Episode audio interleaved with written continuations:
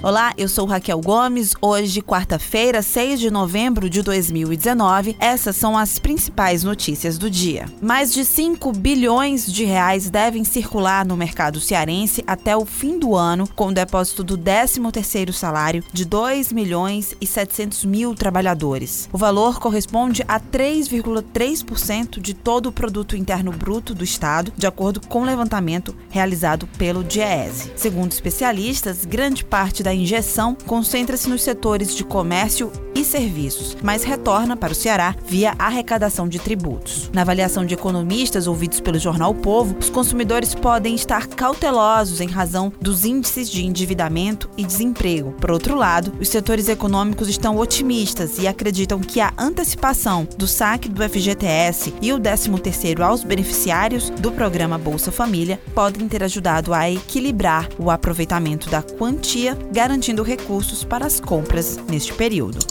O Ministério Público do Estado realiza vistorias preventivas em pelo menos 14 prédios de Fortaleza em operação Força Tarefa. Segundo a procuradora Ângela Gondim, a prefeitura estabeleceu um prazo de 15 dias para concluir a fiscalização dos prédios críticos que estariam distribuídos em diversos bairros da cidade. O levantamento considera as recentes denúncias recebidas tanto pela Defesa Civil como pelo Corpo de Bombeiros e pelo CREA. Segundo o presidente do órgão, Emanuel Maia Se necessário, o grupo vai indicar interdição e embargo dos prédios. Paralelo a esse trabalho, uma operação piloto de fiscalização da lei de inspeção predial deve ser feita nos bairros Centro e Jacarecanga.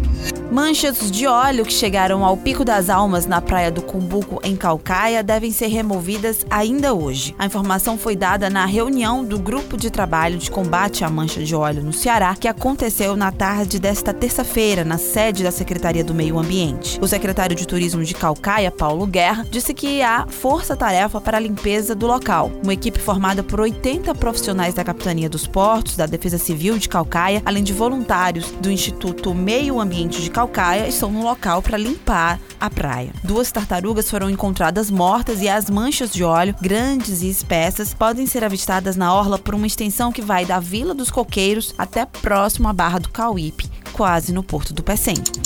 O serviço de carro compartilhado de Fortaleza, o Veículos Alternativos para a Mobilidade, VAMO, em funcionamento desde setembro de 2016, está passando por uma troca de modelos de automóveis de dois lugares por cinco espaços. A promessa da Secretaria de Conservação e Serviços Públicos é de que, até o fim do mês, todos os novos carros estejam disponíveis nas 12 estações. Até então, eram disponibilizados veículos elétricos, sendo 15 com duas cadeiras e outros 5 com cinco cadeiras que agora deve, que agora devem atender um maior número de pessoas por viagem. Até o momento, 4.420 pessoas estão cadastradas na plataforma e 6.605 viagens foram realizadas em Fortaleza.